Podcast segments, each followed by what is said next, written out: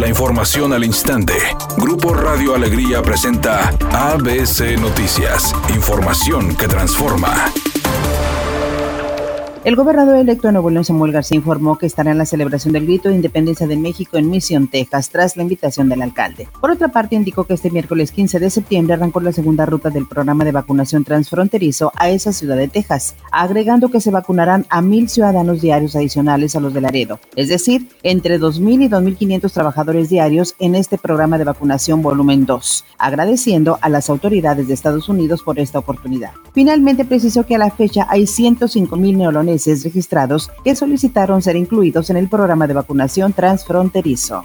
De las 800 solicitudes de amparo en Nuevo León para vacunar a menores de edad, 25 cuentan con un fallo a favor. Así lo informó la subdirectora del Hospital Metropolitano, Amalia Becerra, quien agregó que tendrán una constancia médica para recibir la vacuna contra COVID luego de afirmar que la economía de México está cayendo porque el gobierno de López Obrador no da confianza a los inversionistas, el diputado del PRI por Nuevo León, Ildefonso Guajardo, fue fustigado por diputados de Morena que le gritaron corrupto por las acusaciones de enriquecimiento ilícito que le hizo la Fiscalía General de la República. Pero el que fuera secretario de Economía en el gobierno de Peña Nieto respondió. Tengo un prestigio público que ha sido hasta hoy intachable. No dejaré que nadie, ni este gobierno, pase sobre él. Por eso hice frente públicamente a las acusaciones. Tengo los elementos para demostrar lo que está establecido es totalmente falso.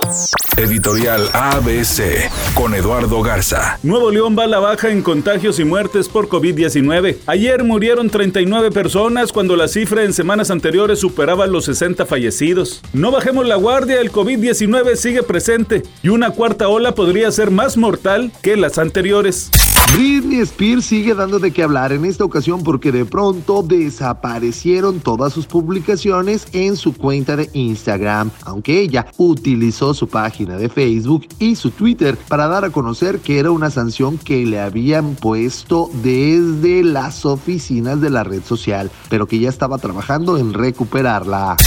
Hay dos accidentes que están generando carga vehicular en el municipio de Monterrey. Uno ocurre sobre la avenida Bernardo Reyes a la altura de Reforma, con dirección o para incorporarse a la avenida Madero. Avanzan a 9 kilómetros por hora. Y otro percance ocurre sobre la avenida Gonzalito Sur y la calle Paracutín. En este otro punto, la carga vehicular está desde la avenida Insurgentes hasta llegar a la calle Panamá. En el municipio de Escobedo, límites con San Nicolás, nos reportan trabajos de obras públicas, lo que también se está considerando como un factor para afectar el tránsito en este punto. Está en la avenida Sendero, a la altura de Arturo B. de la Garza, hasta llegar a Morenita Mía con dirección hacia el oriente.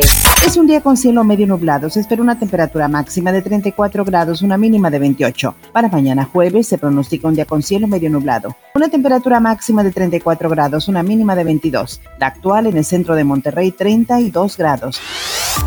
ABC Noticias. Información que transforma.